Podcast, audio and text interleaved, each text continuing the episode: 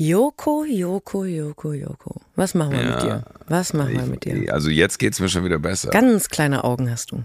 Ja, ich weiß, ich bin, äh, bin, bin da in ein Bierfass gefallen übers Wochenende und ähm, habe da aber Gott sei Dank den Weg wieder rausgefunden. Es ist natürlich auch verlockend, wenn in deiner Stadt ein Fest gefeiert wird, wo der Anlass des Festes nichts anderes ist, als dem Bier zu frönen. Und dann ist es nicht so, dass wenn man, Klaas hat mal den schönen Satz gesagt, Joko, wenn man mit dir trinken will, muss man dich nicht überzeugen, man muss dich nur fragen. Und das, und das ist natürlich genauso, wenn, wenn hier Oktoberfest ist, dann ist, steht die Frage im Raum, kommst du mit? Und die Antwort von mir ist natürlich nicht nein, sondern ja. Aber jetzt bin ich wirklich durch. Ich äh, kann nicht mehr, ich will nicht mehr. Wenn ich Bilder vom Oktoberfest sehe, schmecke ich das, das Bier quasi an meinem Gaumen. Und das ist ein Zustand, der nicht gesund ist. Also wenn man Bilder sieht, dass man Biergeschmack im Mund hat. Und äh, ich bin einfach wirklich ein, ein körperliches Wrack, aber mein Gehirn funktioniert top. Weil bei mir ist ja im Gehirn ist dann immer so, es sterben natürlich nur die Gehirnzellen ab vom Saufen, die kein Mensch braucht. Das heißt, ich optimiere meine Leistung. Ah, das ist eine schöne, das ist eine sehr sinnvolle Art, das zu sehen, weil ich glaube, sonst könnte man Oktoberfest mit sich selber auch nicht vereinbaren.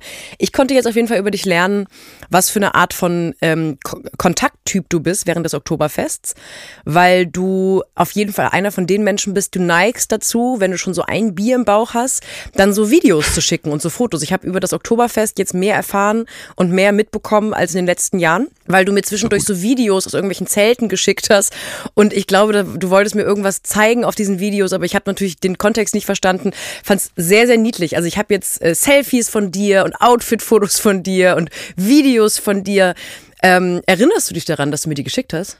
Ich habe gerade bin ich nochmal, ja, das, es, es war ja eine ganze Summe. Ich, man muss sagen, wenn du drei Tage in Folge aus Oktoberfest gehst, ist das in meinem Alter gleichzusetzen, würde ich sagen, mit einem mit einer sportlichen Leistung, die, keine Ahnung, Leichtathletik-Weltmeisterschaft Ja, oder äh, Marathon-Weltrekord. Ma Marathon-Weltrekord, irgendwie sowas, genau. Und äh, das ist natürlich etwas, wo ich jetzt ganz kurz in meinem Gehirn kramen musste, wann das war, aber es war, glaube ich, Donnerstag, richtig? Donnerstag habe ich dir das geschickt, letzte Woche Donnerstag. Und ähm, gibst du mir die Erlaubnis, einen kleinen Ausschnitt aus dem Wahnsinn des Joko W. -Punkt mit, mit, mit diesem Podcast zu teilen? Ich möchte, also, weil du hast mir eine Sprachnachricht geschickt, ich habe die abgehört und gedacht, dass wenn ich, und wenn es das Letzte ist, was ich in dieser Branche tue, wenn ich, wenn ich gecancelt werde danach, ich kann, die, ich kann den Menschen nicht vorenthalten, was du mir da als Sprachnachricht geschickt hast. Na, Also dann machen wir es folgendermaßen. Ich äh, sage jetzt einfach ja, weil mein Gehirn so optimiert ist, dass es glaubt, dass das sympathisch ist, was jetzt gleich kommt. Ähm, ich weiß nicht, welche Sprachnachricht es ist, aber äh, du kannst ja einfach mal abspielen und vielleicht lasse ich dir danach nochmal von meinem Anwalt ein Schreiben zukommen. Ja, gerne. Mats ab. Ich will nicht mehr. Ich mag haben, aber ich bin haben. Ich mag einfach nur Wasser trinken. Den Rest des Jahres. So viel ich brauch. Ich brauch kein Bier mehr. Brauch ich nicht.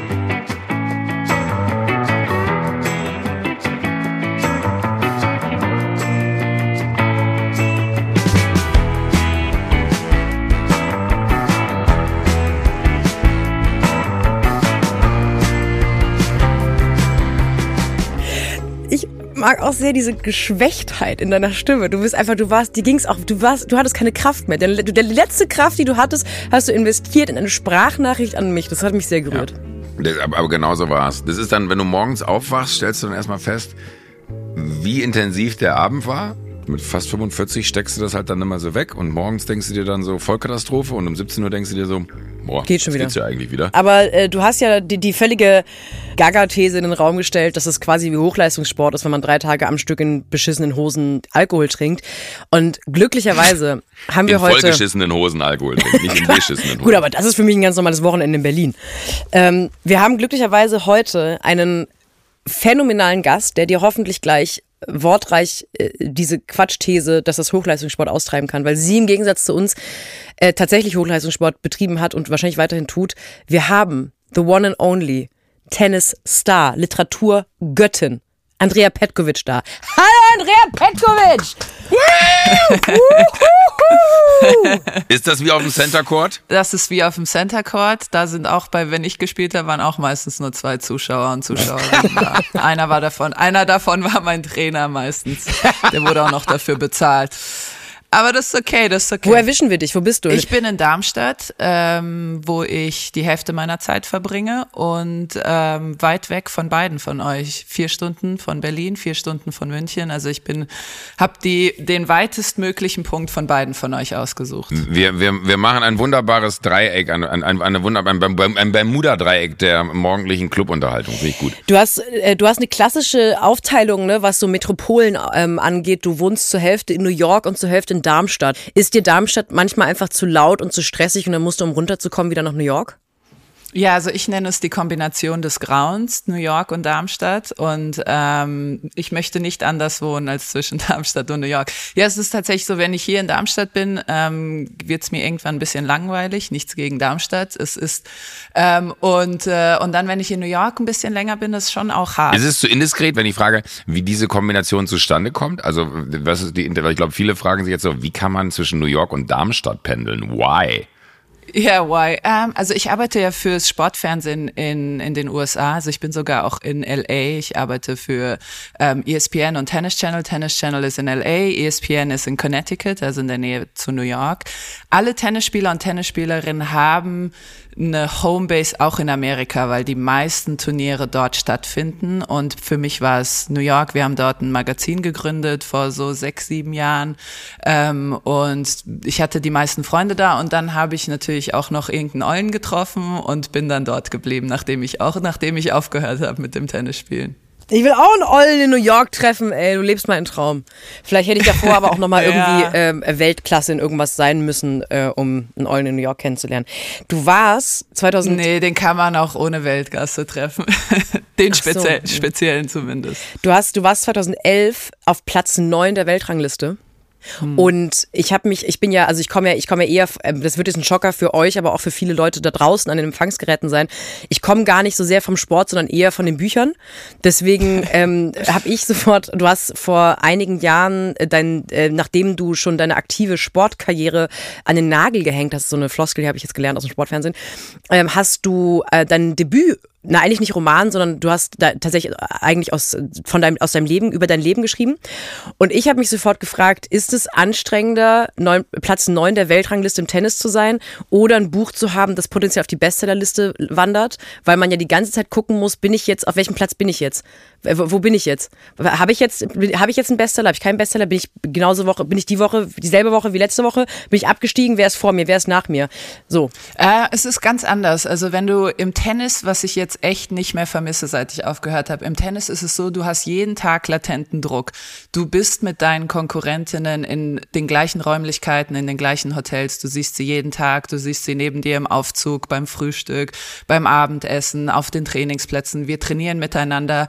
Also du hast quasi den direkten Zugang und die, die, den direkten Kontakt mit deinen Konkurrentinnen at all times. Also wirklich Tag für Tag und die hängen dir immer so leicht im Nacken. Die atmen dir immer in den Nacken. Du hast also ständig diesen Druck zu funktionieren. Wenn du mal nicht so motiviert bist, musst du zum Training, weil die nebendran stemmt schon wieder 200 Kilo an Bankpressen oder was auch immer es ist. Also es ist ganz anders und ich finde beim äh, beim Schreiben oder bei der Literatur ist es ähm, ist es eher so, dass du ständig Angst hast. Was denken die Leute, worüber was ich geschrieben habe? Wie kommt es an? Vielleicht missverstehen sie es. Vielleicht muss ich es noch mal anders formulieren, weil das ist nicht ganz klar ausgedrückt.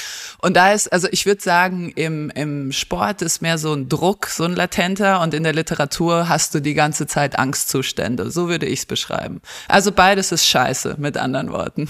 Aber bei beiden, bei beiden Sachen braucht man ja vielleicht auch so, so einen leichten psychischen Hau, ne? Also das ist, äh, ich, ich, wir haben ein, ein, ein, gemeinsamer, ein, ein gemeinsamer, nein, Moment, aber ein gemeinsamer Freund von uns dreien, äh, Tommy Schmidt, ich habe ich hab das tolle Interview von, von euch gesehen und der hat so einen, so einen gnadenlosen Satz formuliert, wo ich mir noch nie Gedanken beim Tennis drum gemacht habe dass das dieses mit sich alleine sein und die Situation immer mit sich alleine ausmachen müssen, dass da gerade etwas nicht so funktioniert. Das ist ja nicht wie im Fußball, wo du es auf zehn andere schieben kannst und irgendwer dich motiviert, sondern du musst dich selber motivieren, du musst dich selber aus dem Loch rausholen, du musst dich selber irgendwie dahin bringen, dass auch wenn du in einem Match mal irgendwie äh, ein, also das Up and Down innerhalb eines Matches ist ja schon als Zuschauer unerträglich teilweise, dass man das haben muss. Und gleichzeitig finde ich aber auch, dass so, so eine Äquivalenz dann vielleicht zum Schreiben existiert, weil man da ja auch die ganze Zeit in so einem Up and Down hängt und immer wieder daran zweifelt, mache ich hier gerade das Richtige. Und dann kommt wieder so ein Moment, wo alles total aus einem rausfließt und läuft. Kannst du da so, so, so eine, also außerhalb der äh, Statistik im Sinne von welchen Platz hat man, eine Parallele ziehen? Ja, es war, äh, es gab einen Moment, als ich ähm, anfing, mein, mein erstes Buch zu schreiben, bin ich so ganz klischeehaft nach Woodstock in so eine Hütte gezogen und habe versucht, mir irgendwas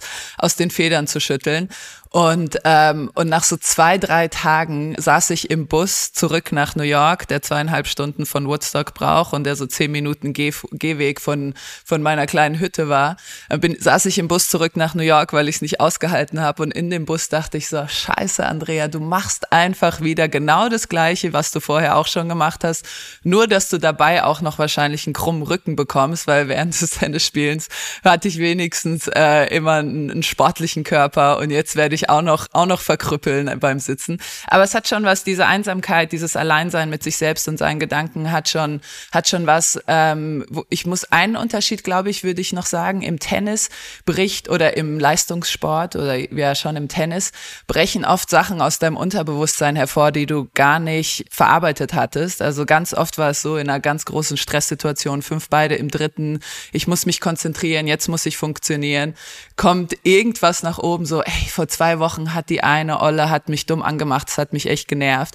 Und es sind so Sachen, die du einfach weggedrängt hast und die dein Unterbewusstsein dann hochspielt in diesen hohen Stresssituationen. Und beim Schreiben, da versuchst du dich zwanghaft in diese Situation hineinzubringen, um was Wertvolles rauszuholen. Also du versuchst dich in diese Stresssituation ähm, visuell und psychisch wieder reinzubringen, um da irgendwas rauszuholen. Wo, wobei im, im, Tennis kommt es einfach, ob du willst oder nicht. Mhm. Ich fand das gerade total unterhaltsam, dass du oder interessant, dass du erzählt hast, dass man seine im, im Leistungssport oder vor allem im Tennis trainiert man mit seinen KonkurrentInnen. Man äh, sieht die, wie viel die stemmen und man ist einfach die ganze Zeit mit denen in einem Raum. Und das gibt es in der Buchbranche nur ein einziges Mal im Jahr und das ist die Frankfurter Buchmesse. Die ist jetzt mhm. in wenigen Wochen. Und ich wirklich merke, dass je näher die Frankfurter Buchmesse rückt, desto nervöser und angespannter werde ich, ja. weil diese Branche mhm. einfach daraus besteht, dass Leute übereinander in Zeitungen öffentlich schreiben, also es herrscht ein Wettbewerb, ja. wer kann mit den schönsten Worten die schäbigste Sache über eine Person schreiben. Und dann trifft man sich einmal im Jahr auf Partys und man muss so rum, also wirklich die Frankfurter Buchmesse ist ein einziges toxisches Schulhofgefühl, weil man steht da so in Klicken rum und erzählt sich dann gegenseitig, hast du gesehen, dass der und der da war, der hat ja das und das geschrieben über folgende Person und so. Und ähm, ich glaube, die letzte Person in dieser Branche, die einigermaßen gesund damit umgegangen ist, ist Benjamin von Stuttgart-Barre, der als sein ähm, erster Roman Soloalbum erschienen ist und verrissen wurde von einigen Kollegen ist der auf den Partys hingegangen und hat gesagt, nein, natürlich stehen wir jetzt nicht hier miteinander rum, du dummes Arschloch.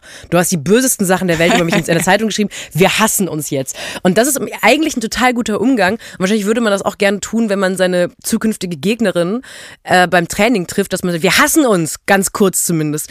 Aber mhm. man traut sich das ja nicht, weil man will ja immer die größere Person bleiben. Oder man will immer über sich ja. selber erzählen können, dass man sich, dass man elegant geblieben ist. Ich, ist das, ist das bei Fernsehen auch so? Nee, ne? Bei, bei Fernsehen ist es einfach ja, aber nur. am Ende ist ja alles, glaube ich, immer das Thema Anerkennung. Also ich, ich, ich fände es eher mhm. spannender, weil im Fernsehen, mein Gott, das ist ein, ein Showlaufende Eitelkeiten. Aber äh, man ist ja vor allen Dingen immer vorne raus sehr höflich. Ich finde, im Fernsehen gibt es ja wenige, die dir auf einer Party äh, ins Gesicht sagen, wie scheiße die dich finden, sondern es sind ja immer alle total mhm. nett zueinander und klopfen sich gegenseitig auf die Schultern und dann drehen sie sich rum und ich glaube, da ist so in der Literatur wahrscheinlich die Welt, alleine aufgrund dessen, dass der Intellekt vielleicht auch ein bisschen größer vorhanden ist, äh, eher so dieses klare Abgrenzen von anderen, weil man nicht in deren Suppe äh, mitbrodeln will, finde ich es eher spannend zu ver verstehen, ob das im Tennis auch so ist, dass man vorne rum total nett ist, wenn man sich dann im Aufzug sieht, aber man sich eigentlich hasst oder ist es dann so, wenn man aus dem Weg gehen geht ja wahrscheinlich dann nicht. Ich habe auch diese Tennis-Doku auf, äh, auf Netflix gesehen und war dann echt, also die Annahme müsste ja eigentlich sein, mit jeder Runde, die du weiterkommst, findest du mehr Selbstvertrauen in dich und in das Spiel, weil du merkst, ich habe irgendwie einen Run. Aber ich fand es so faszinierend zu sehen, dass eigentlich dann mit jeder Runde, die, die da weitergekommen sind, egal was für ein starker Charakter sie in irgendeiner Phase dieser Doku waren, sie waren vor jedem Spiel irgendwie so krass gebrochen und äh, dann das Aufeinandertreffen in so einer Situation noch zu haben, wo man dann vorneweg,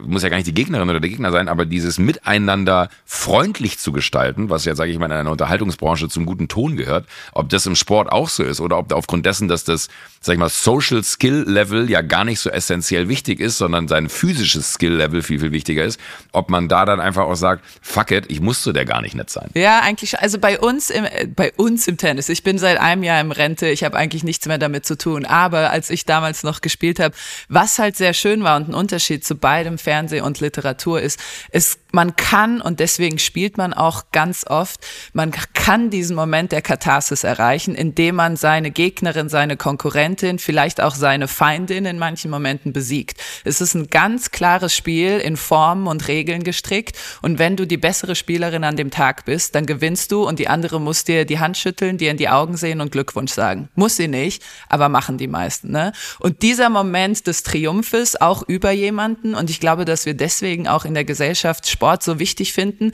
dass du das in einer geregelten Form, die am Ende niemandem wehtut. Es hat weder mein noch ihr Leben geändert, dass ich gewonnen oder verloren habe. Es hat einfach nur einmal kurz mein Ego geboostet. Und genau das, ähm, was du erzählt hast, äh, Sophie oder auch Joko, dass die dann hinterm Rücken vielleicht schlecht über dich reden oder dass vielleicht die Sympathien, manchmal sind die Sympathien einfach nicht da. Manchmal mag man jemanden einfach nicht oder die triggert ein oder was auch immer es ist.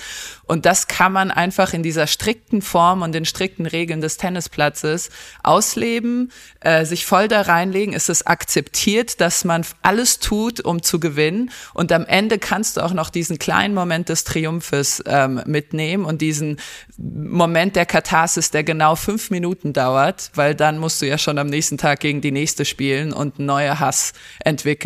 Ich habe selten mit Hass fungiert, aber es gab schon Momente, wenn, wenn ich eine gar nicht mochte oder wenn mal was vorgefallen war, äh, wo das auch funktioniert. Es funktioniert leider nicht so lange. Es geht so ein Match gut, wenn du ständig deine Karriere oder dein, dein Tennis darauf aufbaust, jemanden zu hassen, dann wird es sehr schnell sehr anstrengend und kostet dann am Ende mehr Energie, als es dir gibt. Und, ähm, und Tennis ist ein Sport der Konstanz. Man spielt von Januar bis November und äh, die meiste Zeit musst du irgendwie zusehen, dass du mit deinen Energien haushaltest, statt sie einfach sinnlos auf Hass zu verplempern. Deswegen musst du da so eine Balance finden, die, die funktioniert.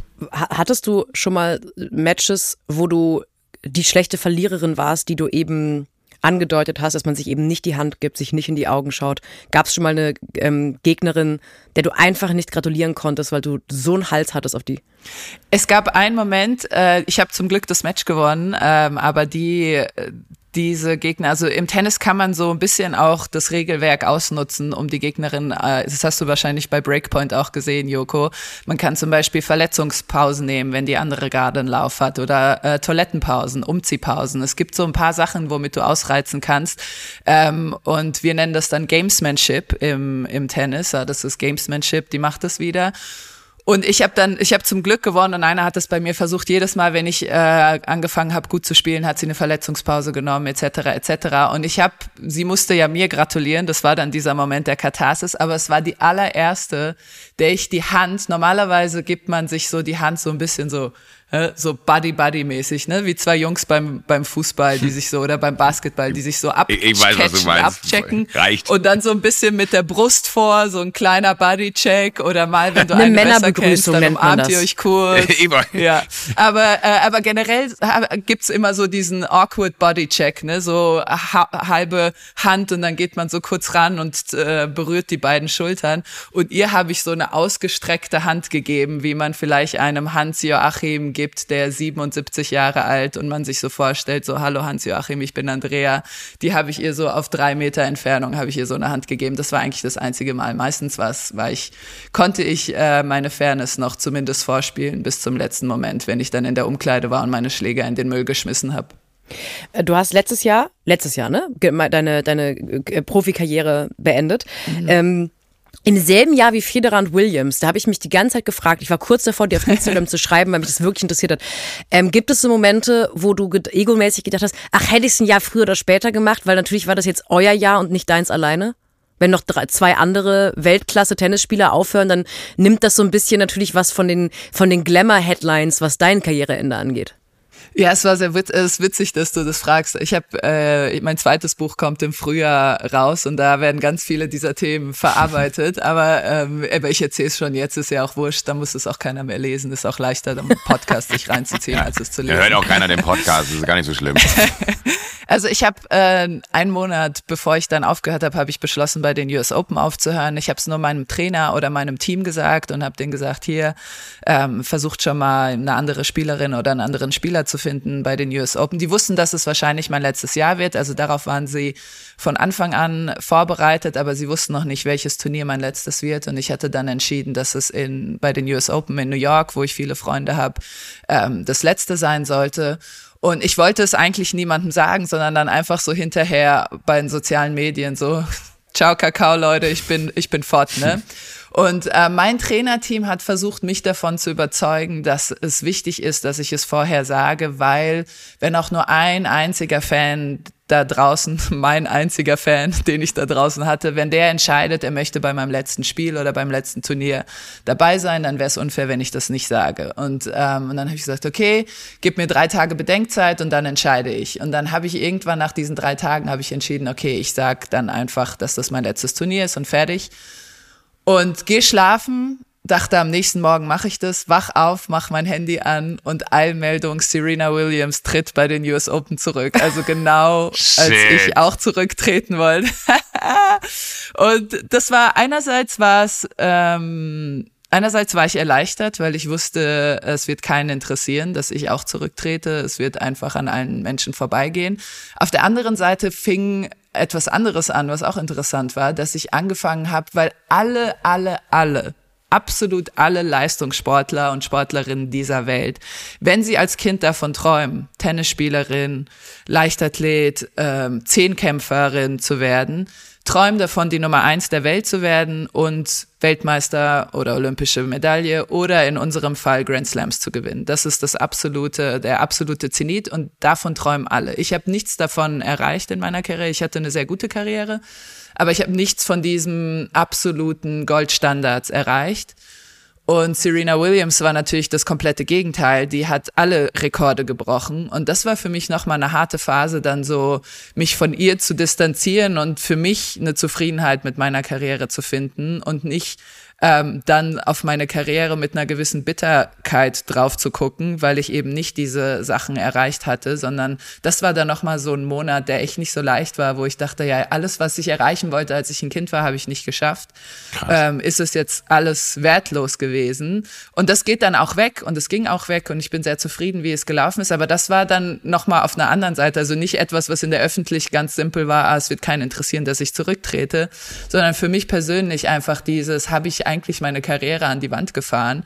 Äh, das musste ich dann auch mal mit mir selbst ausmachen. Aber es ist okay. Es ist ein Jahr später. Ich bin happy mit dem, was ich geschafft habe. Aber damals war es nicht ganz so leicht. Das finde ich aber irgendwie, also ich finde es total äh, krass, dir dazuzuhören, weil man so von außen betrachtet natürlich ein ganz anderes Bild hat. Weil ich hätte jetzt gesagt so, ey, willst hm. du mich verarschen? Was für eine unfassbare Karriere. Aber im Tennis ist es ja wirklich so diese, dieses Solo. Also du alleine bist die eine Person, die das klar machen muss. Und wenn man dann sagt, da sind weltweit Millionen Millionen von Tennisspielerinnen, die wahrscheinlich auch Millionen von denen, die Profis werden wollen. Und du bist die neuntbeste der Welt. Und ich verstehe, dass in so einem eigenen Leistungsanspruch man sagt, na ja, aber da waren halt noch acht vor mir, aber du warst halt die fucking neuntbeste auf diesem Planeten. So, da, da ist, das ist absurd, dass man eigentlich sich nur an, also wirklich doof gesagt, du orientierst dich an den acht über dir, aber siehst die, keine Ahnung, wahrscheinlich 30, 30 Millionen unter dir, siehst du gar nicht.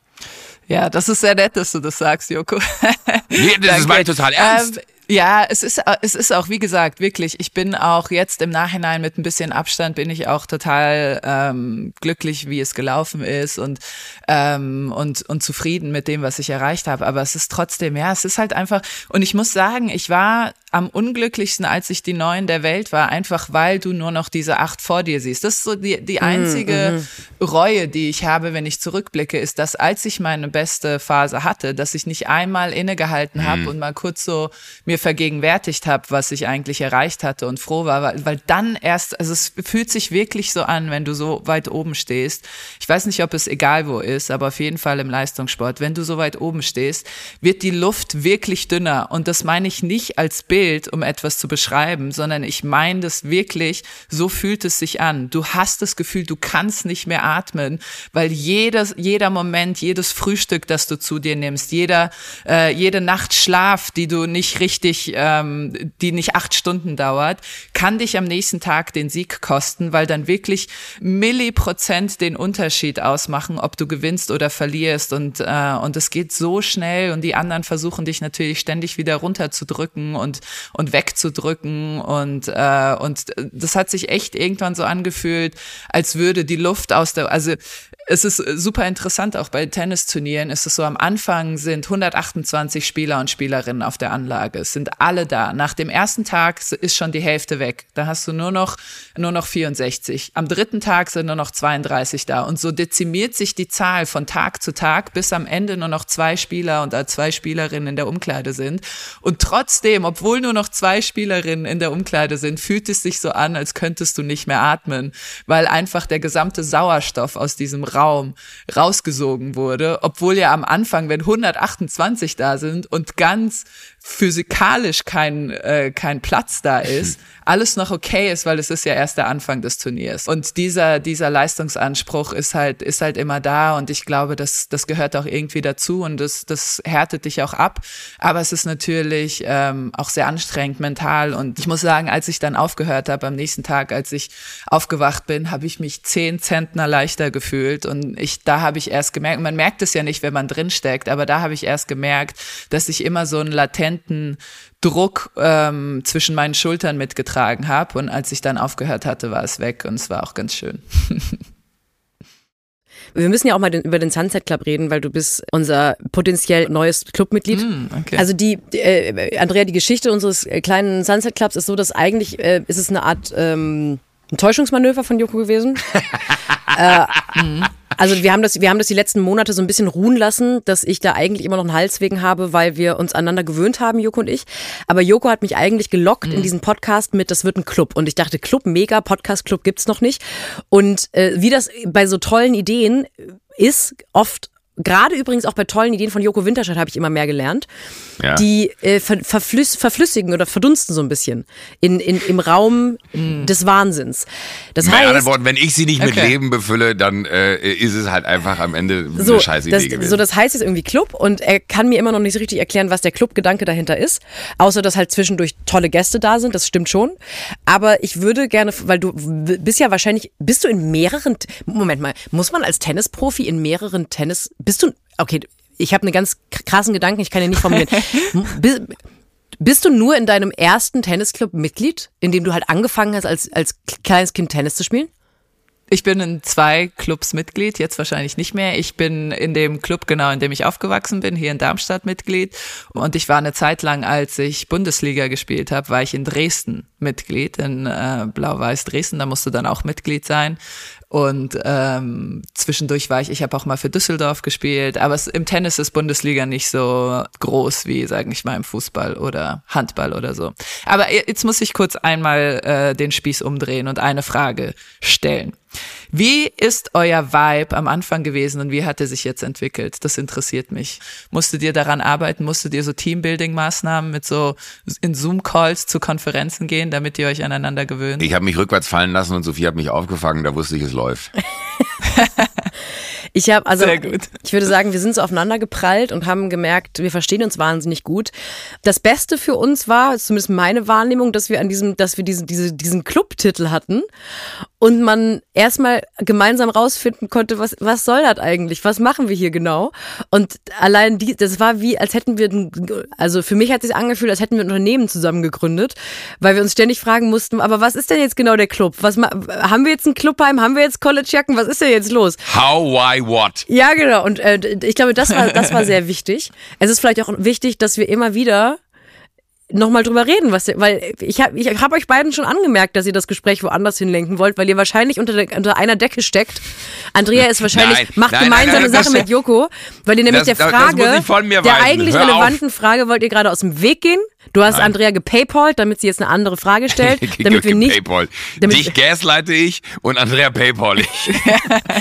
äh, also ich würde sagen, ich, ich habe einen neuen Freund fürs Leben gefunden und einen Podcast mache ich auch noch mit ihm. Das ist also ich, ich hätte es mir, mir nicht schöner vorstellen können. Sehr. Ich weiß trotzdem noch nicht, was dieser scheiß Club That's soll. So adorable. Ähm, ich finde, ihr solltet auf jeden Fall ein oder zweimal im Jahr so ein Live-Event machen, wo ihr ein Clubhaus mietet und das dann richtig wie so eine Vereinsfeier aufzieht. Oktoberfest? Nee, aber wirklich auch so mit, mit ähm, meinst du damit so richtig, äh, der, der Schriftführer muss vorstellen, wie es letztes Jahr lief genau. und der Rechner wird entlastet ja, und so. Ja, genau. Ja, da hätte ich, weil das würde, dann würde es auch langsam mal Sinn ergeben, Joko. Dann würde dieser Club hier auch nicht wie so eine Ja. leere Behauptung im, im Raum rumstehen, sondern dann könnten wir zweimal im Jahr, aber auch am liebsten so ein wirklich muffiges Clubheim. Es muss dann schon auch braun gefliest sein und so, ne? Und Bitburger Werbung muss überall Genau, hängen. genau, genau. Und genau dann, dass man so die Satzung vorliest und das sind unsere, unser Mission Statement und deswegen sollte man hier Mitglied oder, und dann muss man auch zu so einem Arbeitseinsatz aufrufen. Ähm, das gibt's immer zweimal im Jahr, so ein Arbeitseinsatz aller Mitgliederinnen, dass du, ähm, Stimmt, dass du dann, klar. keine Ahnung, die Bäume abschneiden musst oder irgendwelche Gräser zusammensammeln musst und so weiter, damit der Verein niemanden dafür bezahlen muss. Also solche, ich finde, das solltet ihr zweimal im Jahr auf jeden Fall so ein Live-Event solltet ihr machen. Was ist dein G Gefühl, wenn du heute in dieses Vereinsheim von deinem Darmstädter Tennisclub gehst? Äh, wahrscheinlich das gleiche Gefühl, das Joko hat, wenn er aufs Oktoberfest geht. Ich gehe dahin, trinke ein paar Bier, stell mir ein paar Bier rein und dann gehe ich wieder nach Hause. Das, also das, ist ungefähr das, finde ich schön. Äquivalent zu deinem Gefühl. Und äh, ist es doch auch bestimmt nicht so schwer. Sorry, ich, bin, ähm, ich bin gerade so inspiriert von diesem Clubgedanken. Ich finde, Ja, ihr solltet endlich auch mal, echt einen e- Club endlich mal gründen. jemand. Ja. Ey, das war auch und mein dann kann man Gedanke. Mitglied werden. Das wäre doch mega. Ja, da, da, Andrea, da sagst du einen tollen Gedanken, den ich Joko seit Monaten, teilweise auch unter Androhung von Gewalt, immer wieder mitteile. Und weißt, weißt du, was bisher passiert ist? Ja, nicht. Ich glaube, ganz ehrlich, einmal hat Joko so mit 14 Maß im Bauch ähm, so gesagt, man könnte ja auch mal ein T-Shirt drucken. Siehst du irgendwo T-Shirts? Nix ist. Der hat, der hat mich in den Club gelockt. Und jetzt sitze ich hier, mitgehangen, mitgefangen. Aber gerne, wenn du hier nochmal Druck Ja. machen kannst öffentlich, Andrea, bin ich die Erste, die sagt Danke. Du kannst gerne, ich, ich merke, du bist ja jetzt auch in Rente. Also wenn du eine Aufgabe suchst, Andrea, vielleicht sollten wir danach nochmal sprechen, weil vielleicht gibt's ja für dich im, im, im, im, Sunset Club ein, ein, eine, eine Wolke, in der wir dich äh, unterbringen können. Äh, für, für mich ist das so, und ich, ich nutze jetzt einfach mal die Gelegenheit, dass du dabei bist, oder dann kann Sophie nicht so ausrasten, wie sie ausrastet, wenn wir privat reden, äh, weil es eine Podcastaufnahme ist. Aber für, für mich ist die Situation so, ich habe immer sehr gute Ideen, aber ich bin sehr schlecht im Exekutieren. Also es ist so, lass das machen. Und dann bin ich Feuer und Flamme, aber ich brauche dann Leute, die quasi immer wieder, äh, sage ich mal, na, Holz nachlegen, damit die, die Flamme, Flamme nicht erlischt. Du bist der Brad Pitt der, der Fernsehbranche in Tennis. Der kann nur Besser Der aussehend. schauspielert nur gut, bisschen besser aussehen natürlich, aber der schauspielert nur gut, wenn er einen guten Partner an seiner Seite hat. Wenn ihr mal überlegt, alle Sachen, wo er solo ist und wo alles an ihm hängt, sind so, hä? Aber wenn er mit Jonah Hill in Moneyball ist, ist er sehr gut. Wenn er mit George Clooney in Ocean's Eleven ist, ist sehr gut. Also du brauchst immer jemanden an deiner Seite.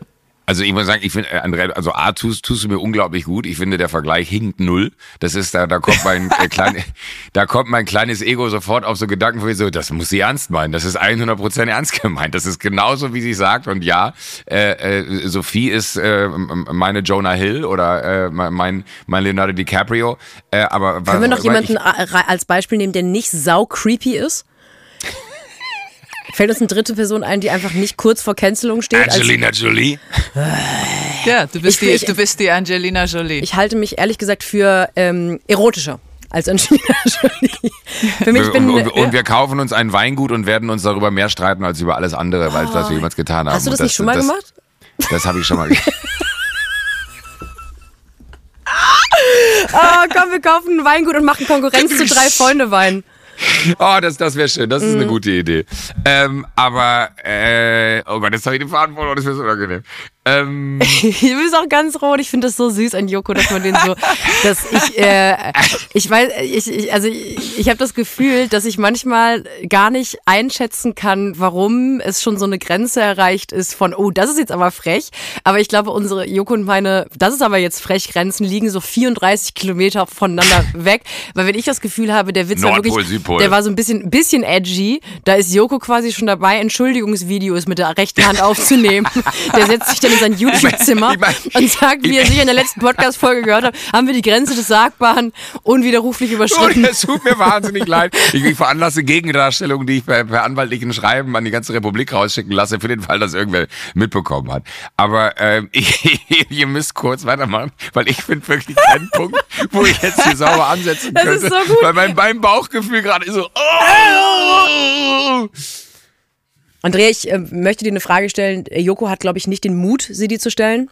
Was Okay. hältst du von Julian Nagelsmann als Bundestrainer? Ja, genau, das ist, nee, das stelle ich privat, weil über Fußball rede ich nur privat. Das ist, möchte ich, dass es nur ja. Oh, das ist aber so schade. Eig eigentlich müsste man mit, mit Sophie doch äh, tatsächlich einen, einen Fußball-Podcast machen, weil es ist Gold, wenn wir über Fußball reden. Ja. Äh, eine Frage, die, genau, die, die ich dir stelle, weil Joko entweder den Mut nicht hat oder nicht weiß, dass die Leute da draußen vor allem diese Frage von dir beantwortet wissen möchten, Andrea Petkovic. Was hältst du von Taylor Swift? Ah. Also, ich muss sagen, Taylor Swift und äh, Kelsey Travis, momentan die, die Romanze in Amerika. Genau, deswegen will ich ist, mit dir drüber äh, reden.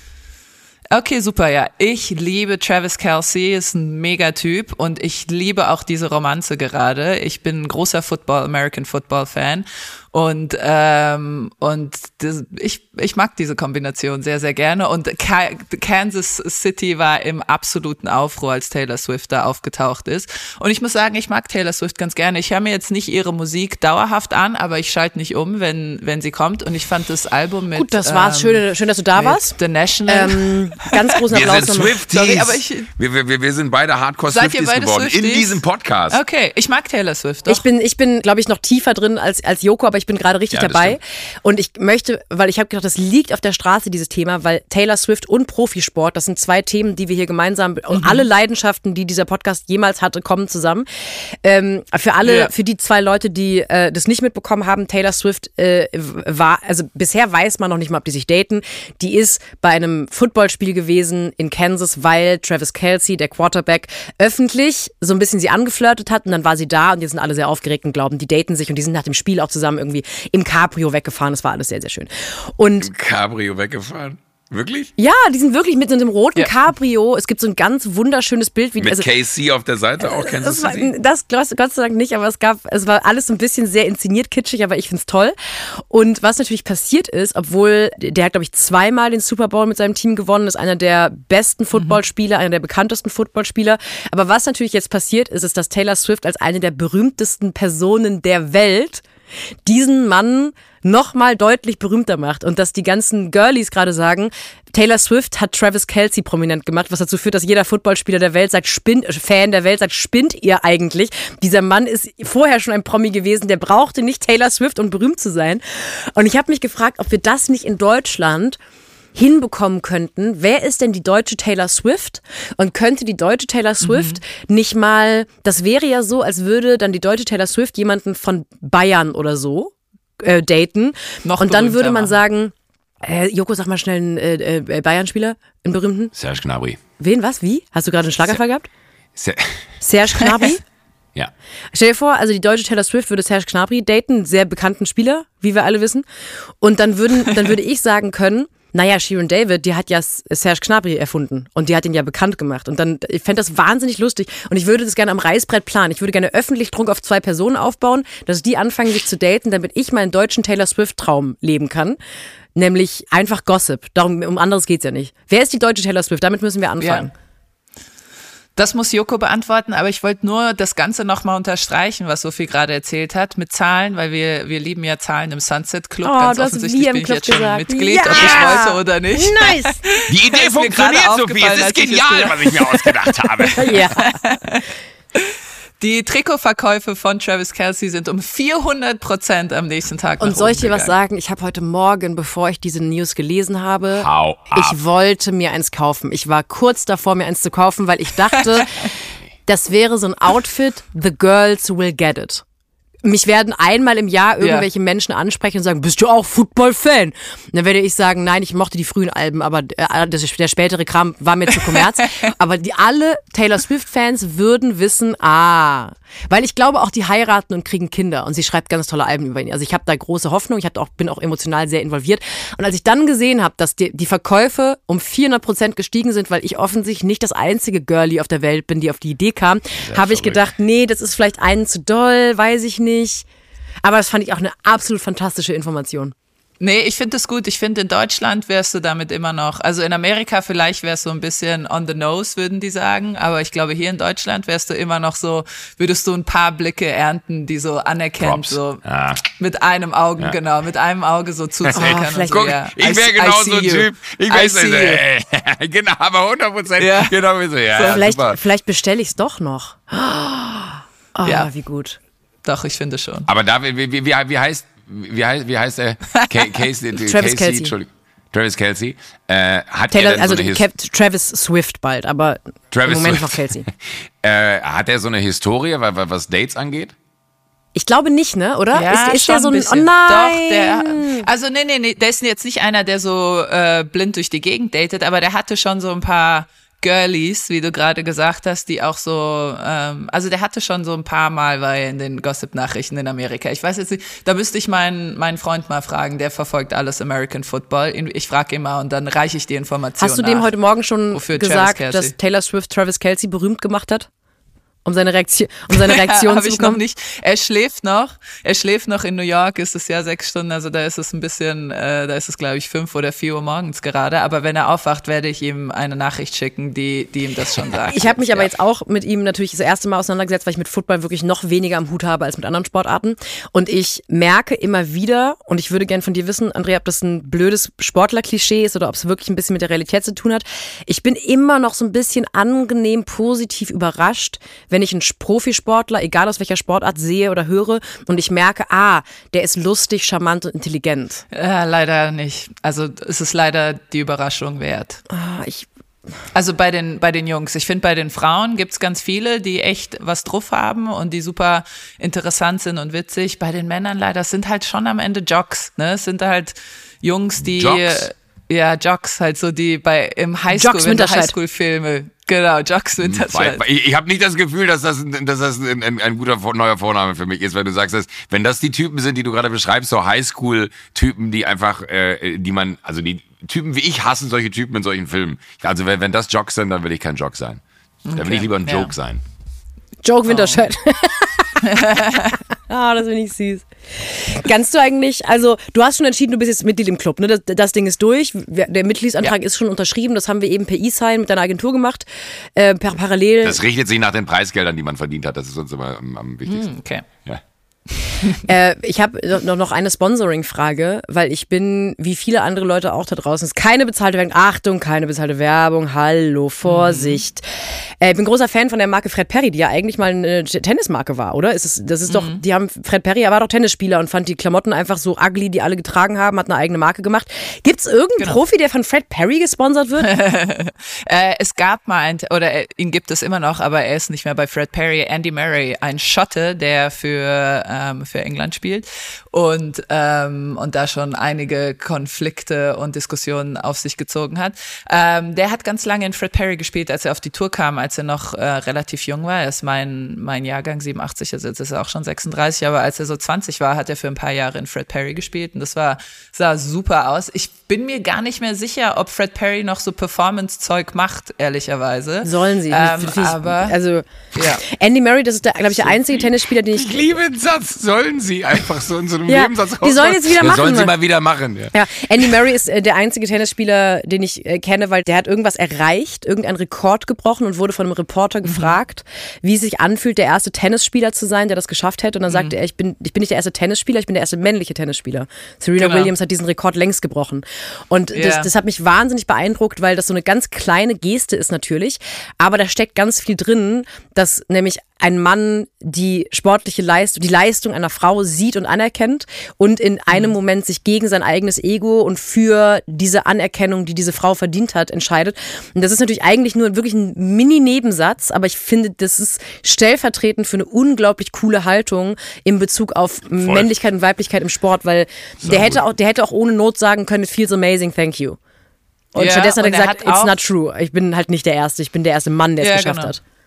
Ja, und das Ganze mit schottischem Akzent, was sehr sympathisch ist. Und er war auch außerdem der einzige und also der erste und ich glaube bisher der einzige Tennisspieler jemals, der eine Trainerin verpflichtet hat, Amelie Morismo, und mit der auch zwei Jahre zusammengearbeitet hat. Ich glaube, das gab es bisher absolut gar nicht und, äh, und hat es auch seither, seitdem gar nicht mehr gegeben. Es gab so ein paar Mütter-Sohn- Geschichten, ne? also dass die Mutter mal Tennisspielerin war und mit dem Sohn rumreist und auch so ein bisschen im Coaching Gott sei Dank du rumreist ähm, dabei ist. Ich habe auch gerade ist Genau. ganz kurz vor Ödipus. Uh, ich dachte so, huiuiuiui. Ähm, Nee, nee, im Coaching, im Coaching. Aber genau, er war auch der Erste, der eine, eine offizielle Trainerin angestellt hat und auch zwei Jahre mit der zusammengearbeitet hat. okay, ich möchte eine Variation von dieser Taylor Swift-Idee reinreichen und gucken, was Okay. ihr davon haltet. Warte mal, wir haben noch gar nicht festgestellt, wer die Taylor Swift die Deutschlands Taylor- ist. Ja, ich hatte, Joko. ich hatte, ich wollte, genau, ich wollte davon weg, weil ich Joko angemerkt habe, er findet es sau unangenehm. Nee, Während weil es so schwer ist. Es es ist tatsächlich, ich hätte total Lust, diese, diese These irgendwie aufzustellen, um dann zu gucken, ob man sie auch in die Wahrheit umgesetzt bekommt. Aber es ist äh, wirklich schwer, jemanden vergleichbar zu finden, weil du brauchst jemanden mit sehr großem Erfolg, aber natürlich auch Single. Äh, weil das ist ja die eine Bedingung, Ach so. die damit ein. Ah, ja, das stimmt natürlich, aber wir machen es uns damit natürlich mit der Single-Sache erstmal unnötig schwer, weil Schwer. wir sollten Genau. erstmal, glaube ich, die Frage beantworten, deutsche Taylor Swift. Ist wahrscheinlich Helene Fischer. Nein, die schreibt ja nicht ihre eigenen Sachen, ja, und oder? Helene Fischer, und ich bin, ich find, bin gar kein Fan von Helene Fischer-Bashing. Die macht natürlich eher, also sie macht ja keine Radio-Pop-Musik. Das ist ja, wir brauchen ja wirklich jemanden, der, da, da Mhm. gehen 13-jährige Teenager hin und irgendwie Mitte 30-jährige. Lena Meyer-Landrut. Lena Meyer-Landrut. Oder Ja. in fünf bis sieben Jahren, je nachdem, wie das so weitergeht, könnte es auch I Liver sein. So eine ganz tolle ähm, äh, Songwriterin, die gerade ihr erstes Album rausgebracht hat und irgendwie Hallen voll macht, weil die, äh, also wirklich Hallen voll macht, weil die Teenies sie einfach lieben. Wenn die diese Karriere aufrechterhält, könnte die Taylor Swift sein in fünf bis sieben Jahren. Aber ich glaube, es ist im Moment Lena, ja. Und dann müsste man halt ja. gucken, ob die einfach bereit wäre für den Sport. Vielleicht nochmal, man Serge sie mal Gnabry fragen. zusammenzukommen. Ja, mit wem? Julian Schnabel? Wen? Serge Gnabry. Ach so. Sehr Ich genau. habe Julian Ju- Schnabel verstanden. Ju- Julian Schnabel, ja genau. Für den Sport. Aber mein Alternativvorschlag wäre gerade, was haltet ihr davon, wenn ich jetzt noch ähm, äh, umsattle, in Schottland die schottische Taylor Swift werde und dann mit Andy Murray zusammenkomme? Ist das ein Modell, was du dir vorstellen kannst? Ich mir wir, wollen, persönlich wir wollen dich nicht zwangsverheiraten. sehr. Tatsächlich. Ja. Ja, Hä? dann Süßer, kann- kann- süßer kann- Feminist mit Locken? Ich bin du- quasi, ich habe das so- Ticket schon gebucht. Ich bin schon, bin schon, ich bin schon unterwegs. Ich habe meinen Reisepass, ich habe meinen Reisepass verlängert für Andy Murray. Das sage ich euch aber. Sophie, also ich würde dich für wenig hergeben, aber dafür würde ich dich hergeben. Das ist lieb von dir. Und wir haben auch, die, wir haben auch den Schritt übersprungen, wo ich erst noch kurz die relevanteste fragst, das okay Musikerin Schottlands werde, ne? Das ist egal. Nee, das, kriegen wir schon hin. Also ganz ehrlich, äh, das, das werden wir wohl hinkriegen. Schottland ist, glaube ich, jetzt nicht so überbevölkert und da sind wahrscheinlich nicht so, so viele äh, deutsche Frauen, die da Fuß fassen wollen, weil ich glaube, da hast du schon so ein Alleinstellungsmerkmal. Äh, deine natürlichen roten Haare kommen dir da sehr entgegen, äh, weil, weil das ist natürlich auch gerne in diesen äh, nordischeren, äh, englischen Regionen, von auch Irland, da ist ja rote Haare, da bist du sofort ein Superhero.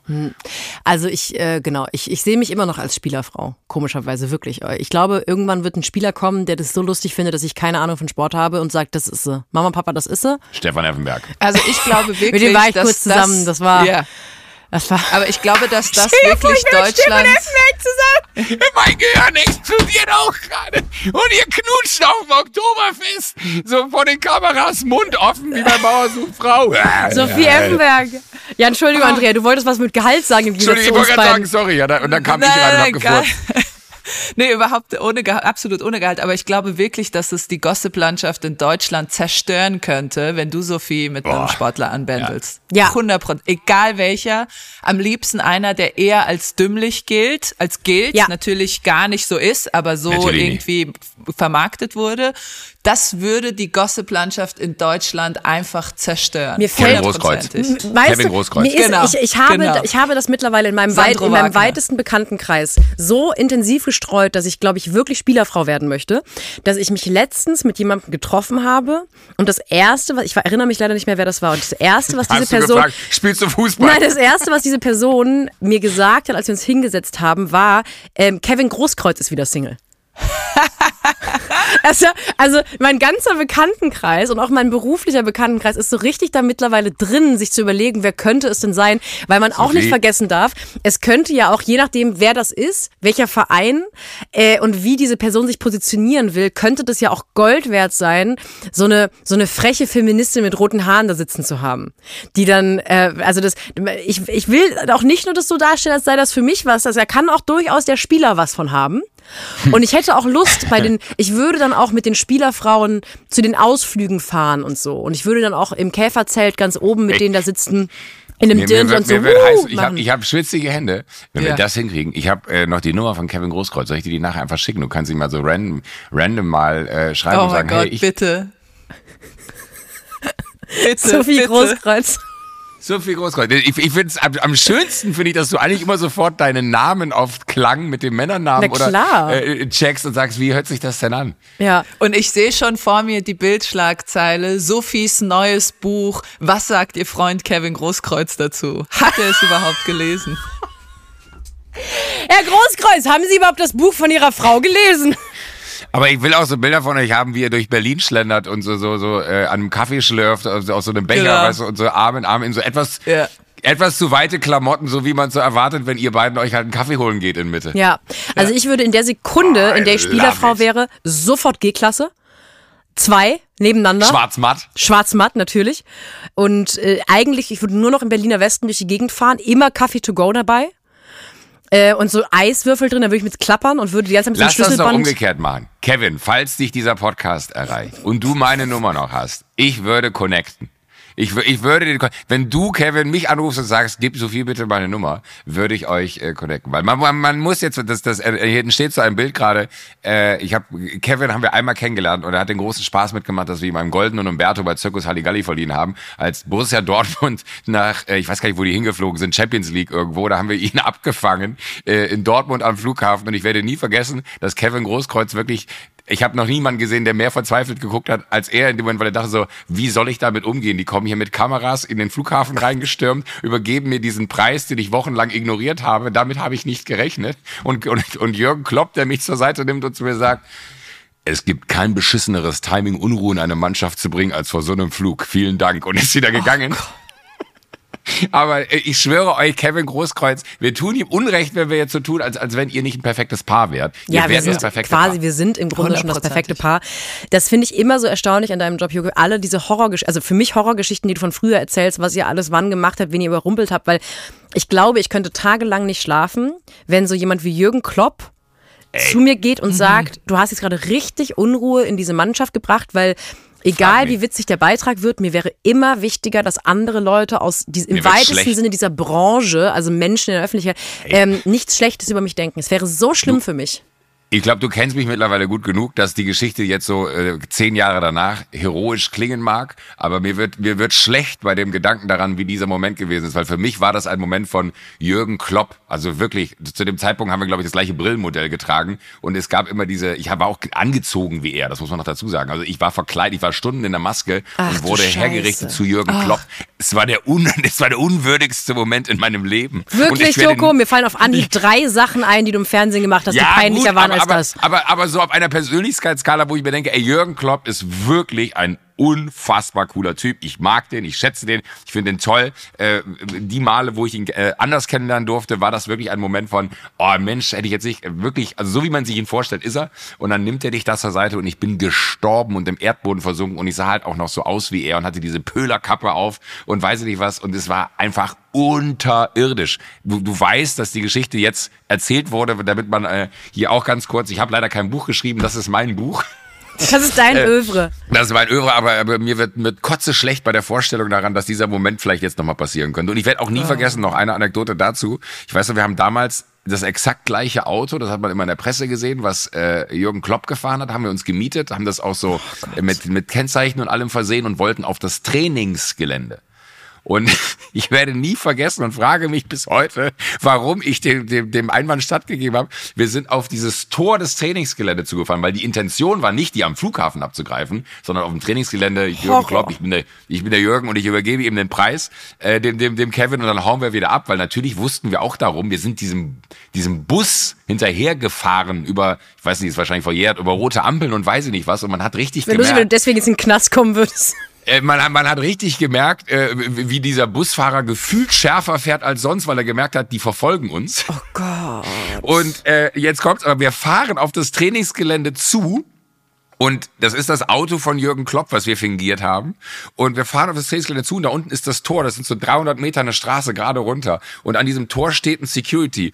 Und äh, Rauli aus dem Team, der hinten im Auto sitzt, meinte, Joko, du kannst da jetzt noch nicht rauffahren. Wir müssen noch eine Anmod machen. Fahr rechts ran. Und ich so, Rauli, wir machen die Anmod am Ende. Wir fahren gerade auf dieses Tor zu. Und er so, du fährst jetzt rechts ran. Wir machen erst die Anmod. Und dann sind wir rechts rangefahren haben eine Anmoderation gemacht. In der Zeit haben sie das Tor zugefahren, weil sie gecheckt haben, irgendwas ist sau weird. Jürgen Klopp würde keine Auto von Anmoderation. Jürgen Klopp, was ist los mit ihm? Und dann sind wir da vorgefahren. Der Typ guckt, dieser Security guckt ins Auto und dann sagt er so, kann ich Ihnen helfen? Und dann sag ich so, ich bin's, Jürgen.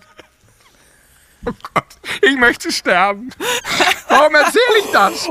Das ist wirklich kein, kein Mensch hat sich mehr daran erinnert, dass das alles vorgefallen ist.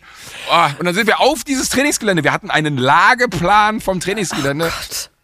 Wie, wie, die, wie die Wägung da ist und wie wir fahren müssen. Und dann sind wir, kennt, ihr so einen Moment, wo dann auf einmal die Situation da ist, dass das, was man, also ich wäre der schlimmste Heißdriver, glaube ich, ever, wenn es irgendwie einen Bankraub gäbe und man sagt, das ist der Weg, den wir fahren müssen. Ich wäre so überfordert. Wir sind auf dieses Trainingsgelände drauf gefahren und es war nur so, wo müssen wir hin? Wo müssen wir hin? Und dann sind wir auf diesem Parkplatz. Die Securities sind hinter uns hergelaufen, auf den Parkplatz zu Runden gedreht, bis irgendwer sich orientieren konnte und gesagt hat, da vorne, da vorne! Und durch die Grünanlagen gefahren. Oh Gott, das werde ich nie vergessen. Das ist Sebastian Kehl noch, liebe Grüße, entgegengekommen und er hat kurz die Scheibe runtergefahren und meinte so, ich habe schon gehört, dass du hier bist. Ich würde aufpassen, wenn die dich kriegen, mit denen ist nicht zu spaßen. Und ich war so, ach du Scheiße. Ja, Marco Reus, der damals ohne Führerschein gefahren ist, stieg auch gerade aus dem Auto. Also das, äh, ich, äh, da, ich Egal. glaube, allein deswegen könnte ich keine, Mein ganzer Schreibtisch ist vollgespuckt, jetzt schon. keine durchgedrückte Karriere im, im Fernsehen machen, in diesem Unterhaltungsbereich, weil ich Bevor, ich frage mich immer bei euren ganzen Sachen von früher, weil ihr werdet, ihr seid ja doch erwachsen, ihr seid ja mittlerweile ein bisschen ruhiger und ein bisschen gesetzter geworden. Ich würde das gar nicht aus dem Besprechungsraum rausgehen lassen. Also ihr setzt, sitzt da hin und merkt, das ist eine lustige Idee, wenn ich mich jetzt als Jürgen Klopp verkleide. Und bevor diese Idee den Raum verlässt, damit irgendjemand damit losmarschiert und versucht, es umzusetzen, würde ich sagen, das machen wir nicht wirklich, weil es wahnsinnig unangenehm ist. Und ich bewundere es und gleichzeitig schüttle ich auch irgendwie ratlos den Kopf darüber, dass du immer wieder in solchen Situationen gesagt hast, ja, okay, dann, ähm, nee, klar, dann versuchen wir halt als Jürgen Klopp verkleidet ähm, aufs Trainings... Nee, nee, genau, ja, ja. Und dann geben wir Kevin... Ja, ach so, das machen wir. Ja, auf jeden Fall. Okay, cool. Es gibt ja noch die Geschichte, wo ich als Florian Silbereisen geschminkt wurde und seine Autogrammstunde eine halbe Stunde vorher habe anfangen lassen und alle mich haben sich da hinsetzen lassen und die Leute sehr irritiert mit mir Bilder gemacht haben und ich Autogramme im Namen von Florian Silbereisen geschrieben habe und er kam und es war so der, weil der, der Moment, der Moment ist immer witzig, solange die Person nicht anwesend ist und sobald die Person anwesend ist, willst du einfach dir nur noch einen, den, den, selber den Kopf auf den Tisch legen und so lange draufschlagen, bis du nichts mehr fühlst. Oh Gott, oh Gott, oh Gott. Naja, egal, sorry. Ich, ich habe halt, ich, ich kann nichts anderes. Es tut mir leid, Leute. Ich muss, äh, äh, äh, Ich muss los. wenn Andrea, wenn du noch äh, Geduld hast für eine weitere Fernsehgeschichte, dann will ich nämlich auch einen dranhängen. Ja, bitte. Weil sowohl ähm, äh, peinliche, potenziell peinliche Fernsehaktionen als auch das Projekt Spielerfrau kommen da zusammen. Äh, ich kann es, glaube ich, jetzt in der Öffentlichkeit erzählen, weil ich glaube, die Idee ist so endgültig gestorben, weil ähm, äh, sein guter Freund, mein quasi Chef Jakob Lund, die, die glaube ich, einfach begraben hat. Ich wollte irgendwie vorletzte Saison, äh, vorletzte Saison, sage ich schon, weil ich mich von euch habe anstecken lassen in Sachen Sport. Vorletzte Staffel von Late Night Berlin wollte ich ähm, gerne eigentlich im Windschatten von Klaas Reichweite mir äh, einen Spieler, einen Fußballspieler suchen. Und die Idee war folgende, dass ich über mehrere Monate hinweg, dass die Redaktion versucht, das Gerücht zu streuen, dass ich einen ausgewählten Fußballspieler, für den hätten wir uns entscheiden müssen, date, indem wir quasi Tag und Nacht seinen Instagram-Account beobachten und gucken, wenn der was postet. Und dann poste ich ganz schnell auch was, damit es so aussieht, als wären wir am gleichen Ort. oh mein Gott! Und zwar in der Hoffnung, dass rechtzeitig Klatschportale darauf aufspringen und sagen, war sie am gleichen, äh, irgendwie an der gleichen Parkband, war, war sie in der gleichen Woche in Nizza wie äh, Leon Goretzka oder so und dann die Hoffnung haben, dass dann rechtzeitig Promiflash und so darüber schreibt, ist sie die neue von Fußballspieler XY und dann natürlich in der Hoffnung, dass die Person darauf reagiert und dann in der Hoffnung, dass wir heiraten und äh, komischer Logische Konsequenz aus so einem Stunt. aus so einem Stalking dann. Und komischerweise, glaube ich, hat dann Jakob an irgendeinem Punkt gesagt, da sind zu viele Fragezeichen, da sind zu viele Sachen, die schief gehen können. Und das ist eigentlich die klassische Kategorie Rohrkrepierer. Rohrkrepierer. Und ähm, als du gerade erzählt hast, dass du dich so schämst, dass du das gemacht hast, da hatte ich nämlich so ein Gefühl, als er das irgendwann abgesagt hat oder irgendwann klar war, das wird nicht realisiert, da war ich wahnsinnig erleichtert, weil ich dann in dem Moment erst durchgespielt habe, dass ja. ich dann irgendwann auf diese Person treffen müsste und sagen oh. müsste, ich bin übrigens die, die ich seit Monaten mit redaktioneller Unterstützung stalkt, weil ich gerne das Gerücht in die Welt setzen wollte, dass wir zusammen sind. Wollen wir mal einen Kaffee trinken gehen? Also es ist einfach, du kannst gar nicht das... Du kannst nicht mehr gewinnen. Ja. Ne. Andrea, willst du, ähm, darfst du ein bisschen erzählen, worum es in deinem neuen Buch geht, das im Frühjahr schon kommt, richtig? Du schreibst es quasi gerade. Es Im ist schon Frühjahr, fertig geschrieben. Genau, im Frühjahr. Ähm, es ist fertig, ist gerade im Lektoratsprozess. Äh, es kommt im Frühjahr raus. Es heißt Zeit, sich aus dem Staub zu machen. Und es geht um das letzte Jahr meiner Tenniskarriere, als mir langsam dämmert, dass es nicht mehr so lang geht. Oh, geiles, aber auch krasses Thema. Aber mega. Also, super, aber ein mega Titel. Zeit, sich aus dem Staub zu machen. Ja, ja ich, wirklich, es war, der Arbeitstitel war das Jahr des Abschieds, aber irgendwie gab es das, glaube ich, schon. Oder es gab so alles, was mit Abschied war, wurde dann schnell auch so zu, ähm, ist jemand bei Ihnen im Umfeld gestorben, äh, so gehen Sie damit um. Und es war nur meine Karriere, es war keine Person, die gestorben war. Es, äh, ich äh, habe eben schon, als du äh, so über das letzte Jahr und über diesen ganzen Prozess zu entscheiden, aufzuhören, geredet hast, gemerkt, irgendwie ist es ein Thema, über das ganz wenig bisher gesprochen wird öffentlich, weil es wahrscheinlich auch ein Thema ist, über das so ehemalige ProfisportlerInnen wahnsinnig ungern reden? Oder schätze ich das falsch ein? Mhm. Also es, ich kann natürlich nur von mir sprechen oder von den ähm, Kollegen und Kolleginnen, mit denen ich gesprochen habe, aber es ist schon eine, eine schwierige Zeit, dieses, weil du musst ja irgendwie mit deinem Ego klarkommen, dass du eigentlich nicht mehr gut genug bist. Das ist ja die Entscheidung, die du triffst. Ob das wegen deinem Körper ist oder ob das wegen deiner Einstellung ist, dass du nicht mehr so hart trainieren möchtest oder kannst, ist ja im Endeffekt egal. Warum du aufhörst als Sportler oder als Sportlerin, ist, weil du nicht mehr gut genug bist, um in der Weltspitze mitzuhalten. Und die meisten sagen dann ja Alter und es ist zum größten Teil Alter, aber es ist natürlich fürs Ego trotzdem schwierig zu unterscheiden, ob man sich sagt, ja, ich kann halt nicht mehr so schnell regenerieren oder ob man irgendwie auch sich sagen muss, ich kann halt mit den Jungen nicht mehr richtig mithalten. Und ich glaube, dass man deswegen so ungern darüber spricht. Also glaube ich, weil ähm, das halt und selbst, wie gesagt, ich habe es ja am Anfang schon gesagt, selbst ich, die relativ viel reflektiert über mich und meine, mein Tennis und wo es in der Welt steht, selbst ich musste so damit klarkommen, mich zu fragen, so, ah, Andrea, eigentlich bist du nicht mehr gut genug, warum machst du das eigentlich noch? Und das ist, glaube ich, die, die Frage, die dem Ganzen im Weg steht. Ähm ich würde gerne äh, ganz bewusst äh, sowohl eine Sportmetapher jetzt hier wählen, als auch äh, den Ball mhm. am Ende in das Feld oh. von Joko werfen, ja. schlagen, bringen. Den Ball in das Feld von Joko bringen. Legen, ich würde sagen, ja. legen. Zum Abschluss. Wie gehen wir jetzt weiter mit der Clubsache? Wir haben quasi ein absolutes Premium-Clubmitglied. Andrea ja. fucking Petkovic, Mittelname fucking, äh, hat gesagt, sie ist jetzt Mitglied in unserem Club. Wir haben hier nicht nur eine ähm, ehemalige Profisportlerin, sondern auch eine echte Literatin sitzen. Endlich. Ähm, jetzt, jetzt, jetzt, allerspätestens jetzt. Eigentlich war es bei Charlie Hübner schon soweit, aber allerspätestens jetzt, Joko, ja, musst du langsam mal anders. Und ich befürchte, der Running Gag wird, dass du fünf Jahre lang sagst, ich mache das bald. Aber ich möchte einfach weiterhin öffentlich Druck machen. Die geilen Pfeile wünschen sich das auch. Ein Clubheim, eine Satzung, ein Verein, ein Mitgliedsausweis, eine Collegejacke. Wenn es nur eine Collegejacke ist, die wir auf den Markt bringen, irgend, irgendwas muss passieren. Eine Tiefkühlpizza. Ich bin da mittlerweile anspruchslos. nee, nee, nee, nee, eine Tiefkühlpizza wäre mir jetzt zu einfallslos. Aber eine, eine Collegejacke ich habe jetzt das Gefühl, jetzt muss ich hier so liefern, aber so funktioniere ich nicht. Das haben, ich das haben wir alle gemerkt mittlerweile, Joko. Ja, das, das, das sagst du so, wenn ich als sei das ein Geheimnis. Aber, aber, aber, aber das, das ist so, guck mal, wir sind jetzt die letzten Wochen irgendwie eine ganz gute Welle geritten, fand ich. Und äh, mir war jetzt nicht klar, dass das Clubthema jetzt nochmal vielleicht so nach oben kommt. Ich dachte, das habe ich vielleicht überstanden. Und jetzt sind wir aber da, aber ich muss dir fairerweise sagen, und deswegen äh, versuche ich gerade so, so ein bisschen auszuholen, äh, dass wir jetzt äh, mit, mit Andrea tatsächlich, also du, du hast ja sogar teilweise wir gesagt, Andrea. Ja. Das hat, das hat mich richtig ja. äh, berührt, weil man ich das Gefühl einmal hat. wir gesagt.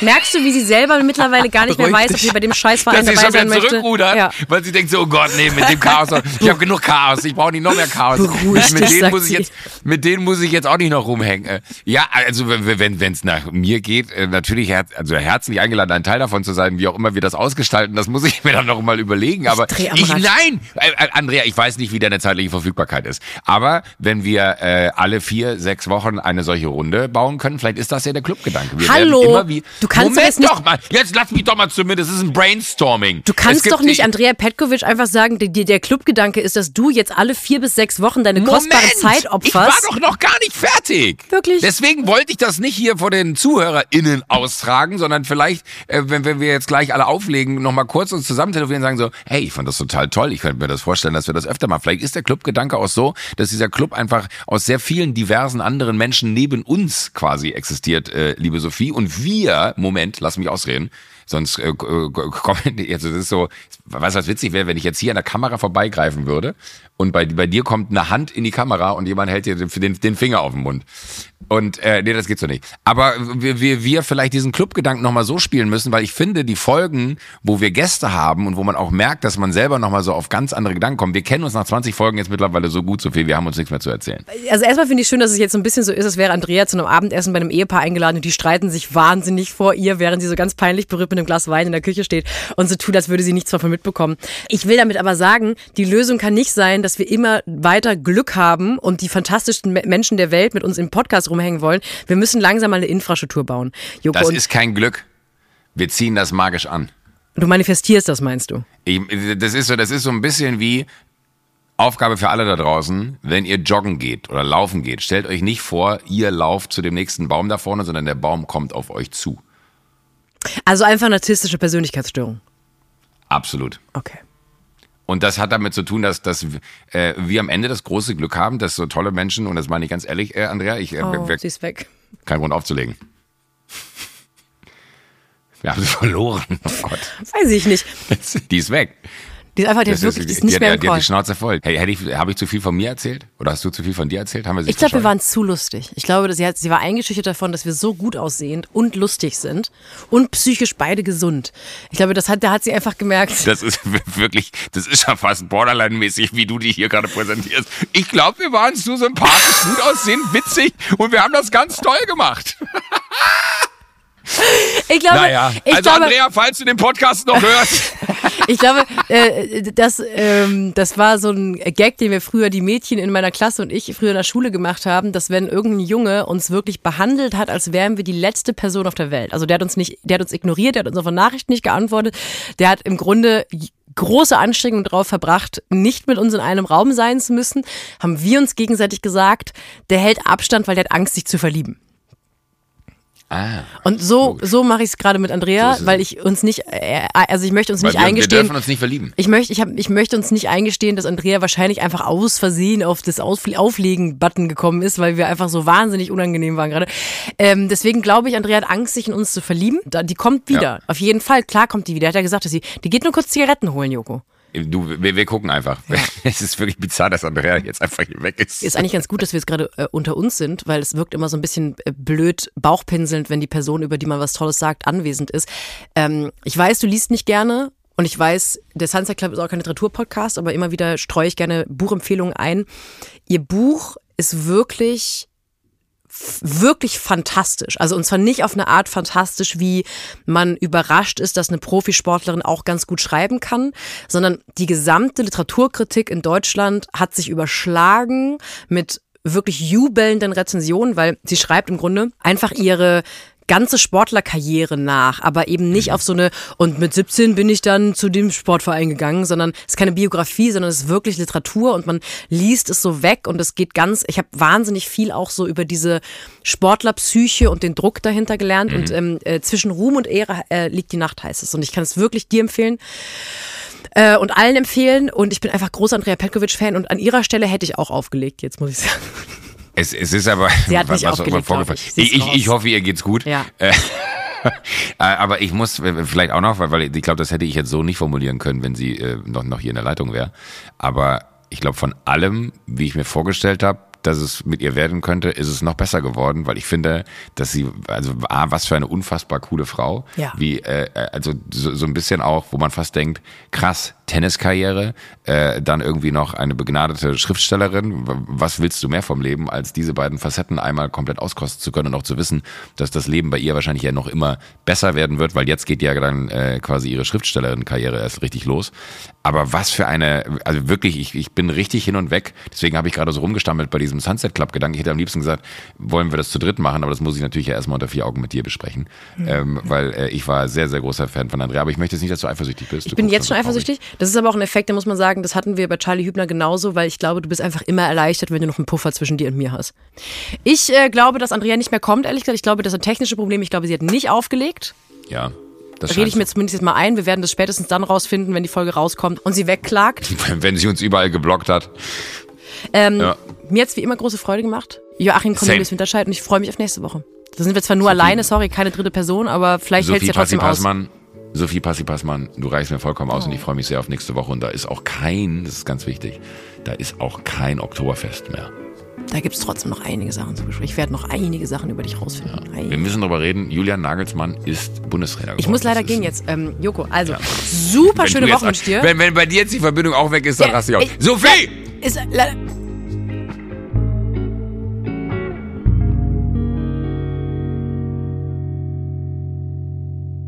Sunset Club erscheint jeden Donnerstag, überall, wo es Podcasts gibt. Wenn ihr keine Folge verpassen wollt, folgt dem Podcast auf der Plattform eurer Wahl, aktiviert die Glocke, füllt einen Mitgliedsantrag aus. Auf Instagram könnt ihr uns folgen und schreiben, und zwar unter der Sunset Club. Wir hören uns, und zwar schon wieder nächste Woche.